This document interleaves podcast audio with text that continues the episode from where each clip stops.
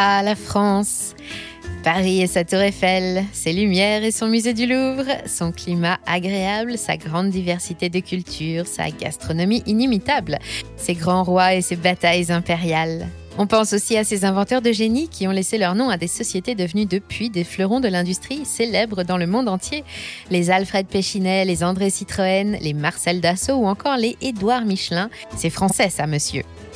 Au fil des siècles, nous sommes parvenus à nous construire un outil de production performant, développé grâce à nos découvertes technologiques qui a grandement favorisé nos échanges commerciaux et nous a permis de dominer toute une partie du monde. En 1900, la France possédait la quatrième plus grosse industrie de la planète. Mais en 2018, elle n'est plus que l'ombre d'elle-même et s'accroche désespérément à la huitième place que l'Angleterre est près de lui ravir. Le poids de notre industrie dans le PIB ne cesse de diminuer et les observateurs économiques tirent la sonnette d'alarme à l'image de l'agence France Trésor qui vient de publier un rapport alarmant sur l'état du tissu industriel français. La conclusion? Nous l'avons détruit en 40 ans seulement. Et pire que tout, si le phénomène de désindustrialisation touche de nombreuses économies développées, y compris en Europe, personne ne fait mieux que nous. Non seulement nous sommes les plus mauvais élèves, mais en plus nos notes continuent de dégringoler. La vente de nos fleurons nationaux aux investisseurs étrangers soulève également des questions de dépendance technologique et stratégique au profit de la recherche de bénéfices. Et l'impitoyable délitement de notre outil de production entraîne de graves conséquences que nous devons d'ores et déjà affronter. Pourquoi la France, qui s'est longtemps partagé la domination de l'Europe avec la Grande-Bretagne et dont la puissance économique a rayonné dans le monde entier pendant plusieurs siècles, a-t-elle laissé son industrie se détériorer à ce point?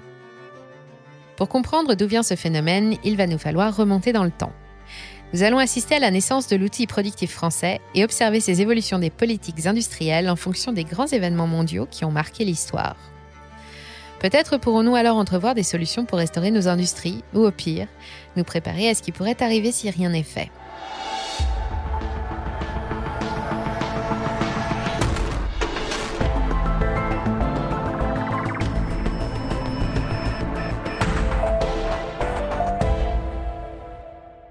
La définition précise de l'industrie selon l'INSEE est la suivante. Toutes les activités économiques qui combinent les facteurs de production, installation, approvisionnement, travail et savoir pour produire des biens matériels destinés au marché. Cela comprend les industries manufacturières, celles qui transforment les matières premières en produits finis, et les industries extractives qui approvisionnent les premières. De nos jours, le mot évoque à lui seul la standardisation, la production en série ou l'automatisation, et évidemment sous cette forme, elle n'existe pas encore. Parler d'industrie avant le XVIIe siècle est un raccourci. La France est alors un pays majoritairement agricole et les produits sont fabriqués selon des procédés artisanaux, vendus localement par des ouvriers organisés en corporations. Les ateliers se développent essentiellement dans et autour des grandes villes et les produits s'échangent sur les foires, véritables événements locaux où de nombreuses fortunes se sont faites. La moitié des ateliers fabriquent des tissus et l'autre produit le verre, le bois, les métaux et les minerais nécessaires pour construire rapidement et à bas prix les logements qui accueillent la main-d'œuvre venue des campagnes. On appelle cette période l'ère proto-industrielle. Pour remettre les choses dans leur contexte historique, il faut savoir qu'à l'époque, le capitalisme n'existe pas et la richesse ne se crée pas. Louis XIII et son conseiller, le cardinal de Richelieu, évoluent dans un monde où pour remplir les caisses de l'État, il faut soit lever des impôts, soit s'approprier les richesses des pays voisins en leur déclarant la guerre. Avec Colbert, la France va enfin se doter d'un premier vrai plan d'industrialisation. Jean-Baptiste Colbert, ministre sous Louis XIV, est un fervent adepte du mercantilisme. Il sait qu'à part la guerre et les impôts, il existe une troisième voie pour développer la puissance du royaume, le commerce extérieur. Autrement dit, la France doit produire ses propres richesses. Les échanges commerciaux nous sont jusqu'à maintenant très défavorables et la balance extérieure affiche un déficit chronique. Pour équilibrer tout ça, Colbert décide la création de nouvelles grandes manufactures royales à la façon de la manufacture des Gobelins, fondée par Henri IV, le grand-père de Louis XIV au début du siècle. Ce sont de véritables villages-usines où des apprentis appliqués apprennent à maîtriser les dernières techniques sous les regards attentifs de leurs maîtres et qui exportent leurs produits à la faveur de larges privilèges accordés par le roi.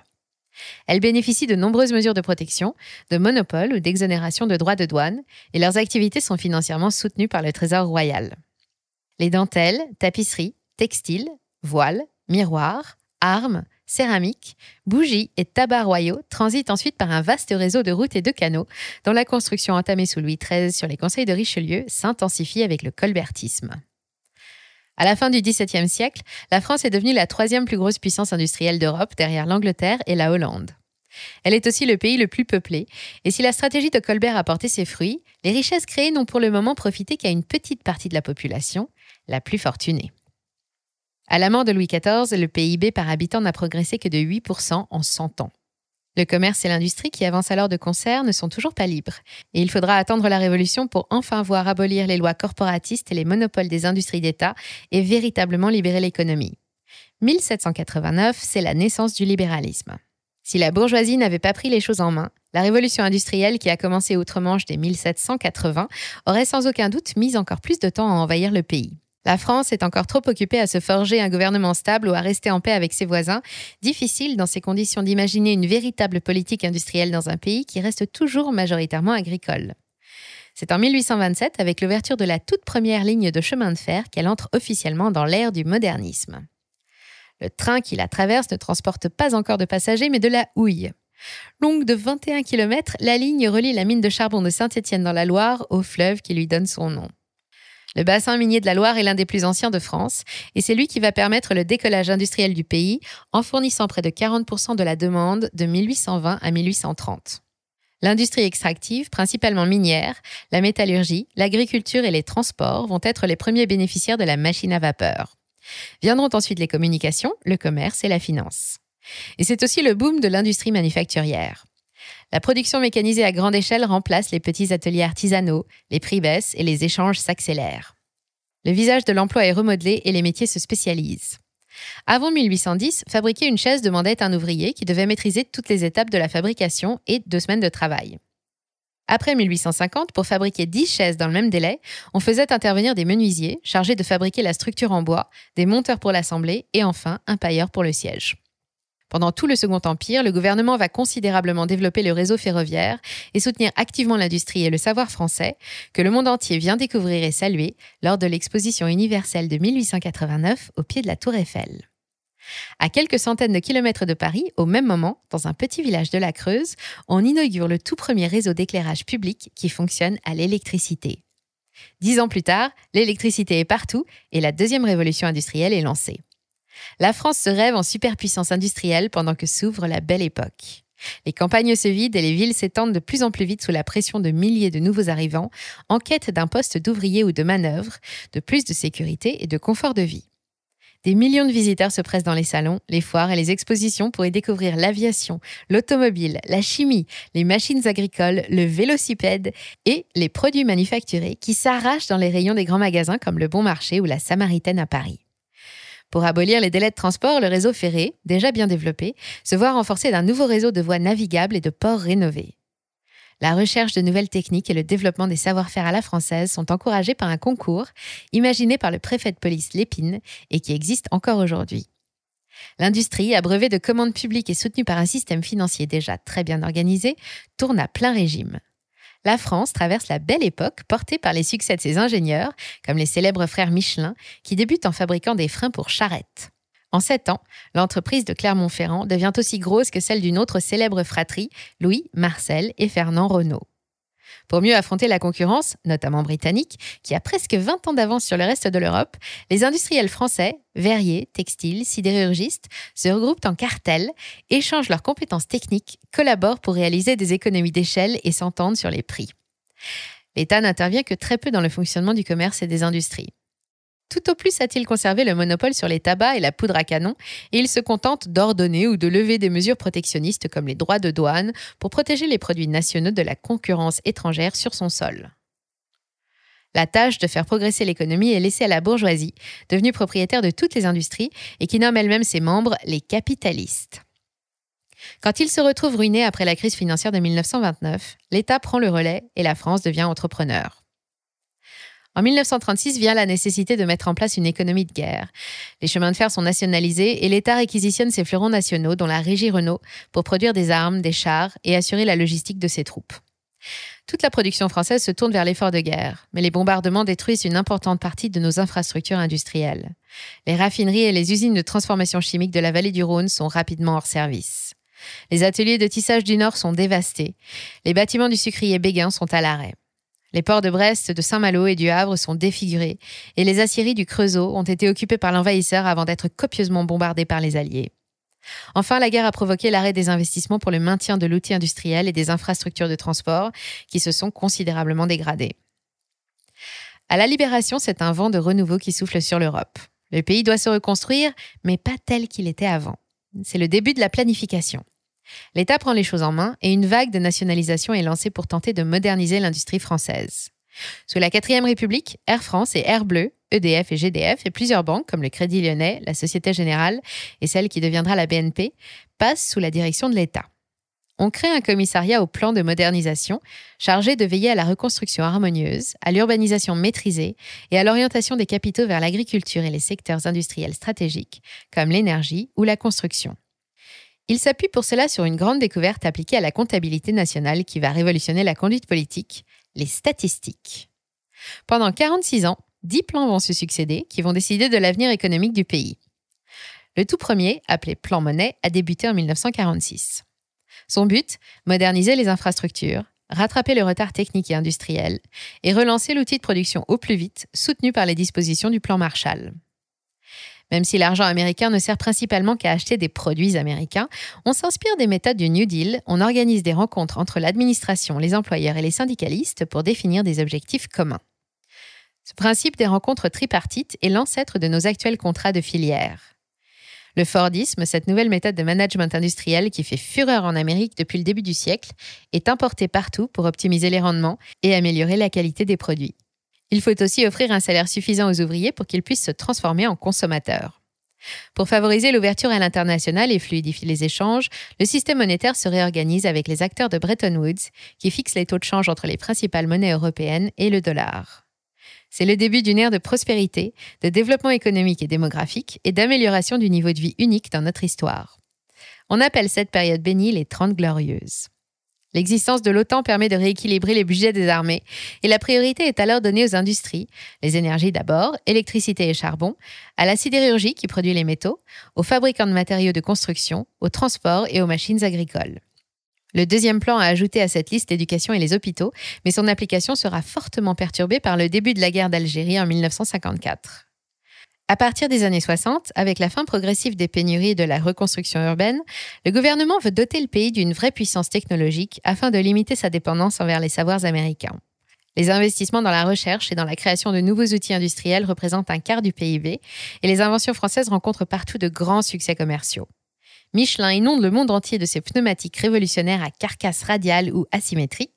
Les poils anti-adhésifs Tefal envahissent les cuisines et les machines à laver la vaisselle, aux côtés des robots coupes, et Renault invente un nouveau plaisir de conduire avec ses boîtes de vitesse automatiques à commandes électroniques. C'est le début de l'ère nucléaire. L'avenir a beau être à l'aviation et à la route, l'Eurotrain de Jean Bertin fait ses premiers essais, peu concluants face aux performances de cet autre train à grande vitesse baptisé CC 7107, une sorte de version primitive de notre TGV, qui atteint 331 km/h dès mars 1955. Le paquebot France, symbole des Trente Glorieuses, un luxueux vaisseau des océans à 400 millions de francs en partie financé par l'État, prend la mer en 1962. Et enfin, le 2 mars 1969, le Concorde effectue son premier vol d'essai après des années de collaboration entre les industriels de l'aviation française et britannique. L'ère de la consommation de masse a commencé, la télévision envahit les foyers et la publicité avec elle. En 1970, plus de 70,2% des foyers français en sont équipés. L'énergie est dominée par les champions nationaux, dont l'émergence a été encouragée sous les années Pompidou, comme les aluminiums, la chimie et les aciers par Péchinet, l'automobile par Peugeot, Renault et Citroën, et le verre par Saint-Gobain. Notre pays sera l'un des plus gros bénéficiaires des Trente Glorieuses. Chaque année, le PIB augmente en moyenne de 5% et le visage de notre économie en ressort totalement modelé. De 1950 à 1973, la part du secteur agricole dans le PIB chute de 50 à 12% pendant que les industries passent de 32 à 46% et le secteur tertiaire explose de 18 à 42% Globalement, la production industrielle a cru de 6,5% par an, jusqu'à 10% dans certains secteurs comme l'électroménager ou l'automobile. C'est plus rapide que notre démographie et le sixième plan de modernisation mené par le général de Gaulle affiche encore de grandes ambitions. À présent que le commerce international est parfaitement structuré, les industries stratégiques tournent très bien toutes seules. Cette fois, il s'agit plutôt de se concentrer sur le collectif, le bien commun, comme les transports, l'éducation ou la santé. Deux gros programmes d'investissement sont lancés, la construction de la première ligne TGV entre Paris et Lyon et la construction de six réacteurs nucléaires supplémentaires pour renforcer les capacités de production d'EDF. La CECA, Communauté européenne du charbon et de l'acier, puis la CEE, ouvrent un formidable marché commun au cœur de l'Europe qui se rêve en troisième grand acteur mondial après les États-Unis et la Chine. Quand soudain, tout bascule. En 1973, l'économie française, comme celle du reste du monde, fonctionne encore grâce au pétrole. Jusqu'à cette date, le prix du baril va progresser avec une régularité de métronome d'environ 2% par an pendant 20 ans. Entre octobre 1973 et janvier 1974, il est multiplié par 4 en quelques semaines seulement. Les historiens avancent deux raisons principales à cette flambée des prix. L'abandon du système de change fixe de Bretton Woods et l'annonce du peak oil aux États-Unis. La fin de la convertibilité du dollar en or dès août 1971 entraîne une dépréciation progressive sur le marché d'échange, ce qui ne pouvait pas manquer de faire réagir les pays producteurs de pétrole, car le prix du baril est estimé dans la monnaie américaine. C'est à ce moment, ou presque, que Richard Nixon annonce dans son discours du 18 avril 1973 que les capacités de production pétrolière conventionnelle américaine ont atteint leur maximum. Le monde entier frémit, mais ce n'est rien encore à côté de ce qu'il attend. En octobre, certains membres de l'OPEP, l'organisation des pays producteurs de pétrole comme l'Arabie saoudite, accusent les États-Unis de vouloir organiser la pénurie pour faire grimper artificiellement les prix. Et c'est dans ce contexte que l'Amérique franchit la ligne rouge en soutenant ouvertement Israël pendant la guerre du Kippour. En représailles, l'OPEP décide d'utiliser l'arme pétrole pour résoudre le conflit. Elle augmente unilatéralement les prix de 70% et annonce son intention de diminuer la production de 5% chaque mois jusqu'à ce que les droits de la Palestine soient respectés. Et pour montrer sa détermination, elle impose en plus un embargo sur le pétrole à destination des États-Unis. En France, l'impact de ce premier choc pétrolier révèle l'effroyable dépendance de nos industries aux énergies fossiles que ni le nucléaire ni les usines marémotrices ne sont parvenus à contenir. L'activité recule dangereusement en 1975. La croissance régresse de 1,1% et elle n'atteindra plus jamais les niveaux des Trente Glorieuses. Le premier choc pétrolier sonne aussi la fin du pétrole bon marché, un tournant pour l'industrie française et les politiques agricoles prennent le pas sur les politiques industrielles. Le charbon français, qui n'avait plus de véritable avenir depuis les années 60 avec l'arrivée du pétrole et du nucléaire, se retrouve définitivement enterré par la concurrence en provenance d'Europe de l'Est et sous la pression d'une forte hausse des salaires qui pénalise la rentabilité. La sidérurgie, elle, est sinistrée par la chute brutale de la demande. En 1978, elle ne tourne qu'à 70% de ses capacités, et la situation financière des métalliers ne cesse de se dégrader. Le secteur réalise un chiffre d'affaires de 30 milliards de francs et croule sous une dette de 38 milliards. Le Parlement adopte un nouveau plan, un plan acier porté par Raymond Barre, pour restaurer la puissance sidérurgique du pays.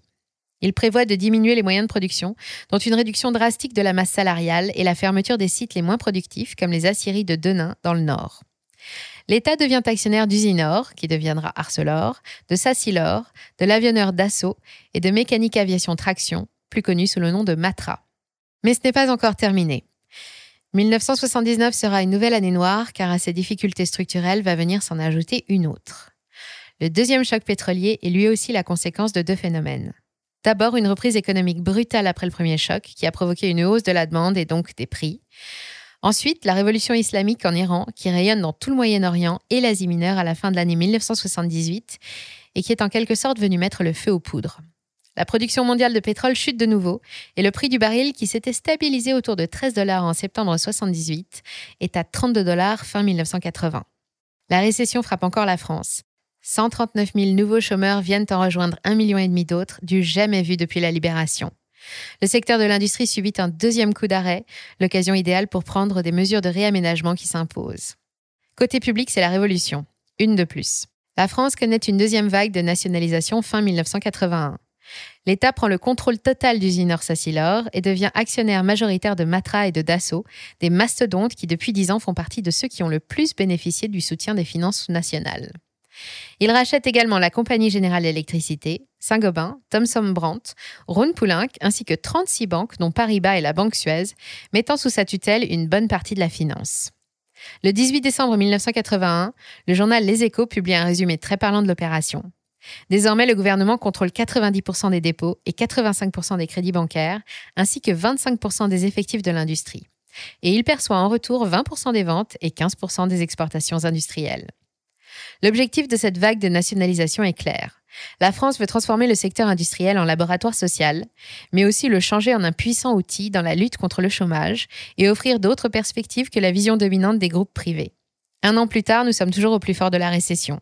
La demande en sidérurgie recule toujours, l'automobile est dépassée par la concurrence japonaise et allemande, le plan de relance a provoqué l'inflation et la dégringolade de 10% du franc face au Deutsche Mark. Mais enfin, le prix du baril de pétrole se retourne et retombe à 29 dollars. Le plus dur est passé, mais l'industrie française est sinistrée et les difficultés structurelles du secteur refont surface. En 10 ans, malgré tous les efforts des gouvernements successifs, sa part dans le PIB continue de dégringoler et tombe à 27,9% en 1984. 800 000 ouvriers ont disparu des effectifs après le deuxième choc pétrolier, principalement non qualifiés, poussés dehors par l'automatisation et le coût des salaires. Les grands bassins industriels historiques comme la Lorraine, le Nord et la région lyonnaise sont menacés de nouvelles suppressions d'emplois et manifestent à Paris le 13 avril 1984 contre les plans de reconversions industrielles. Les mines du Creusot ferment leurs portes le 28 juin pendant que Coluche crée les Restos du Cœur. Quatre ans et une cohabitation plus tard, les fleurons nationaux sont définitivement abandonnés par l'État, qui privatise en rafale 65 groupes industriels, en commençant par Saint-Gobain. La solution envisagée par le gouvernement d'Édouard Balladur est cette fois de libérer l'industrie française pour qu'elle puisse accéder au marché financier et se développer en même temps que l'actionnariat individuel. Une réussite. L'automobile, l'aviation, la chimie, le pétrole, l'espace, les télécommunications et l'industrie pharmaceutique changent de main et de nombreux investisseurs étrangers profitent de l'aubaine, ce qui n'est pas sans poser des problèmes. Emportée par une grande vague libérale, elle devient le jouet du grand capital. Et les coûteuses et inefficaces politiques industrielles, accusées d'être anticoncurrentielles, sont abandonnées. Dix ans plus tard, nous sommes toujours en récession et l'industrie devenue privée n'a pas vraiment changé de visage. Sa part dans l'économie a encore baissé de 4% et dégringole inexorablement depuis. Que se passe-t-il donc? En 2012, elle ne représente plus que 15% du PIB, contre 27,9% en 1984, pendant que le déficit de notre balance commerciale plonge et que l'endettement explose. 2012 va marquer les esprits, pas seulement parce que c'est la fin du monde selon les Mayas, mais surtout avec la sortie du rapport du commissaire à l'investissement Louis Gallois, appelé aussi Pacte pour la compétitivité de l'industrie française. Pour commencer, ce rapport dégage clairement les raisons du déclin. D'abord, à quelques rares exceptions près, nos industries sont incapables de faire face à la concurrence étrangère. Lors des chocs pétroliers, par exemple, la Compagnie générale d'électricité a préféré acheter du charbon polonais plutôt que de s'adresser aux producteurs français déjà trop chers. Plus récemment, dans l'automobile, Toyota et Nissan grignotent les parts de marché du Lyon Peugeot et du groupe Renault partout où ils s'installent. En cause, le coût du travail, l'un des plus élevés au monde, mais surtout une fiscalité écrasante, supérieure aux autres secteurs économiques. Au total, 28% de la valeur ajoutée d'une entreprise industrielle est ponctionnée par l'État. Et je dis bien de la valeur ajoutée, je ne parle pas du bénéfice. Pour se relever et préserver sa compétitivité, l'industrie française a deux choix. D'abord, monter en gamme, proposer des produits de meilleure qualité en plus petite quantité et plus cher. C'est le choix qu'a fait l'Allemagne, par exemple. Sa Deutsche Qualität est célèbre dans le monde entier et ses industries assurent 25,5% de son PIB. Mais la France a choisi l'autre voie celle de la délocalisation, une solution bien plus simple que d'affronter le leader européen sur les marchés haut de gamme. L'effet est dévastateur. Entre 2003 et 2015, les investissements en machines et équipements industriels en France ont reculé de 21%. Des usines françaises fleurissent dans les pays où la main-d'œuvre est moins chère et où les taxes sont plus raisonnables, comme la Pologne, la Roumanie, l'Irlande ou les pays asiatiques, au détriment du tissu productif français. On arrive à une situation ubuesque où 62% des employés du secteur industriel français travaillent à l'étranger, contre seulement 38% en Allemagne. En 30 ans, la moitié des effectifs industriels français a fondu, la partie de l'industrie dans le PIB a dégringolé de plus de 10%, et nous sommes devenus le pays le plus désindustrialisé du G7, qui est justement censé rassembler les pays à l'arsenal industriel le plus développé du monde. Il s'est récemment transformé pour regrouper désormais les sept économies les plus avancées.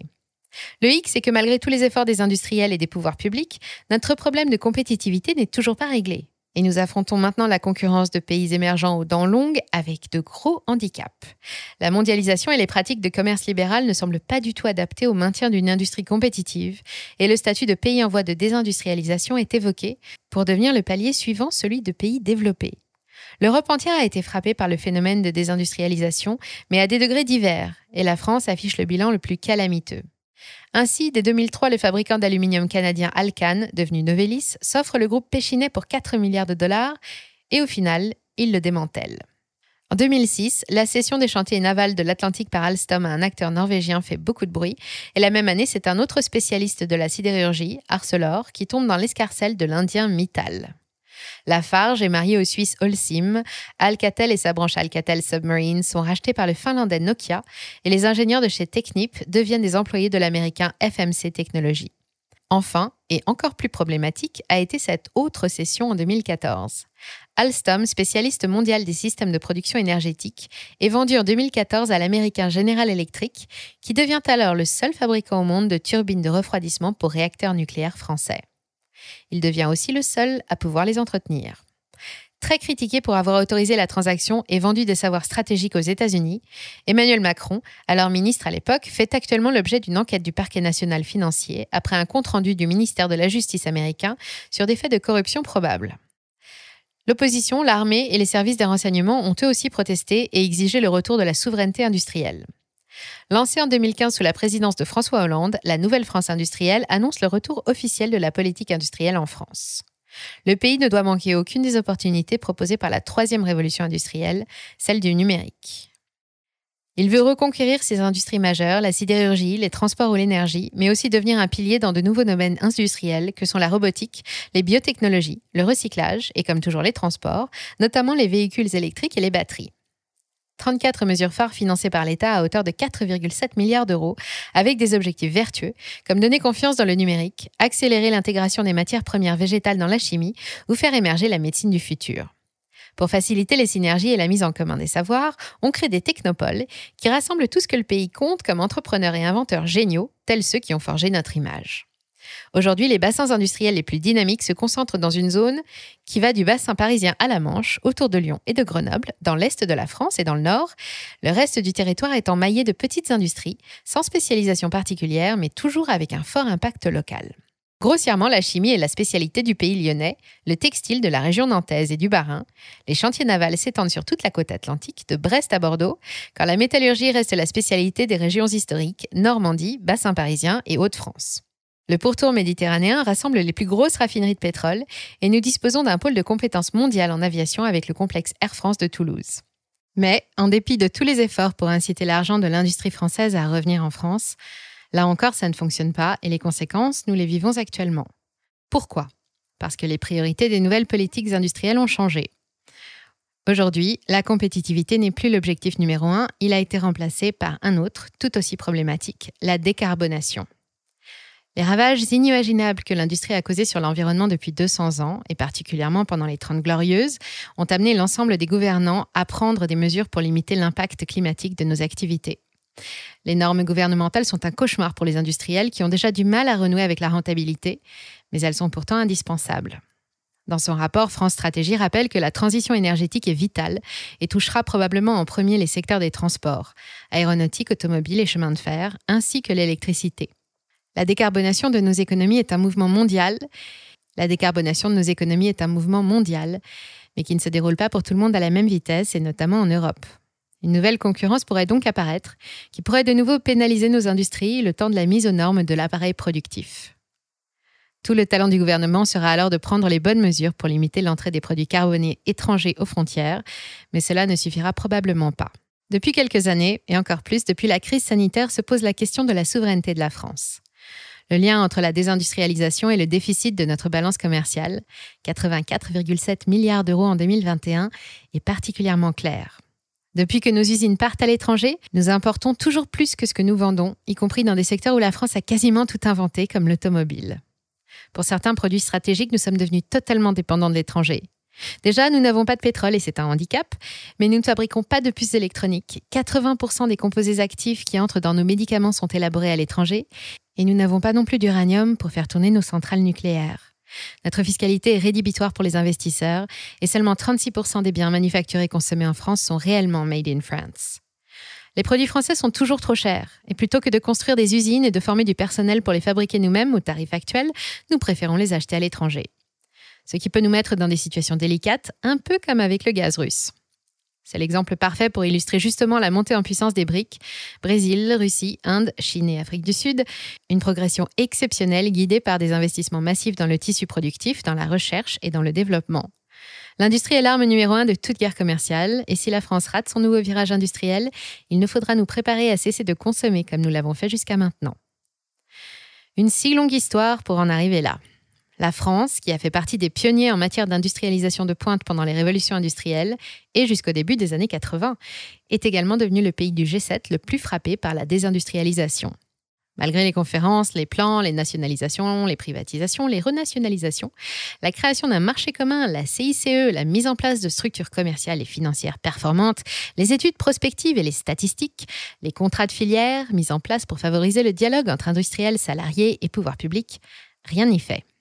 40 ans d'alternance de politiques industrielles plus ou moins interventionnistes n'y ont rien changé.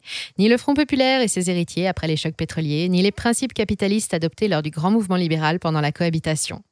Sur un même marché et à qualité égale, notre pays a toujours plus de mal à vendre ses produits que par exemple les Allemands ou les Suisses parce qu'ils ne sont pas au bon prix. Et ils ne sont pas au bon prix parce que la fiscalité française, c'est-à-dire même celle qui touche les autres secteurs économiques, est toujours trop élevée et les coûts de production également. Depuis 20 ans, toujours dans l'objectif de préserver la compétitivité, le secteur industriel plus que les autres a eu tendance à déléguer et à sous-traiter de plus en plus, confier sa facturation, sa comptabilité, la gestion de son personnel ou l'entretien de ses machines à des prestataires extérieurs. Et au lieu de réaliser des économies, principalement sur le personnel, c'est l'effet inverse qui s'est produit. Il y a bien eu quelques relocalisations d'activités industrielles qui ont permis de créer ou de préserver 100 000 emplois, mais ce sont de petites unités qui ne pèsent pas bien lourd face aux mastodontes de l'industrie lourde. L'aéronautique est l'un des seuls domaines qui apporte satisfaction, comparé au marché de l'automobile et celui de l'espace, et particulièrement les satellites, ceux sur lesquels nous restons le moins présents. Comme le reste du monde, l'industrie des télécommunications fait face à la concurrence agressive des Asiatiques, notamment de Huawei en ce qui concerne la 5G.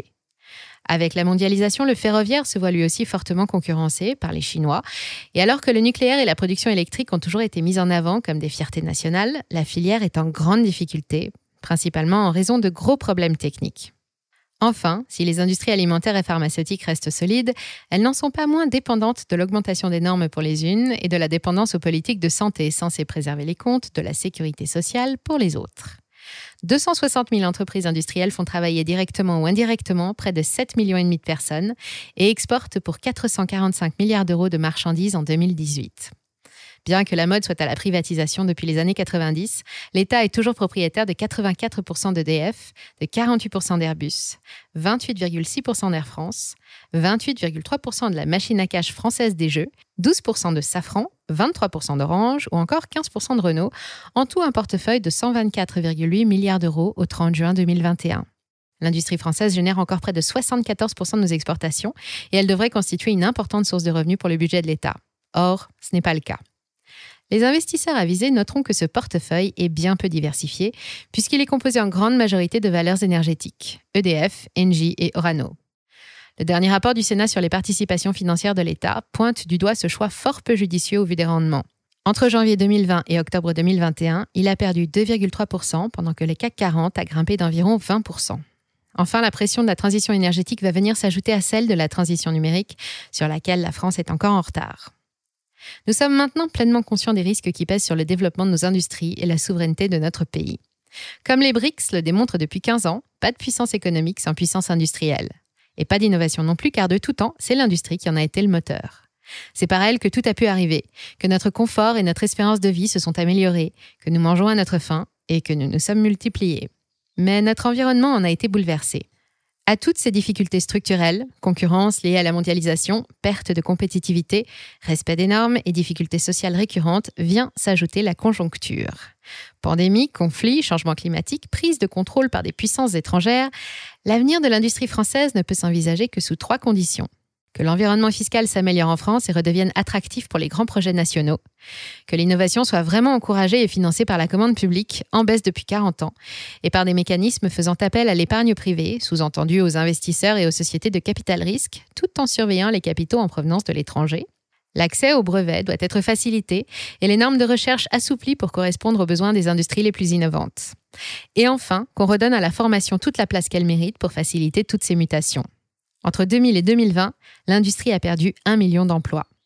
Plus que jamais, elle va avoir besoin de têtes bien faites et de mains habiles, comme des programmeurs ou des cyberspécialistes à côté des opérateurs de production, des tourneurs, des ajusteurs et des conducteurs de ligne. Si vous cherchez votre vocation, voilà quelques idées. Merci d'avoir suivi cet épisode jusqu'au bout. Si ça vous a plu, on compte sur vous pour le partager autour de vous, laisser un like ou une bonne note et vous abonner pour être informé des prochaines sorties. Et moi, je vous dis à très bientôt sur Money Radar.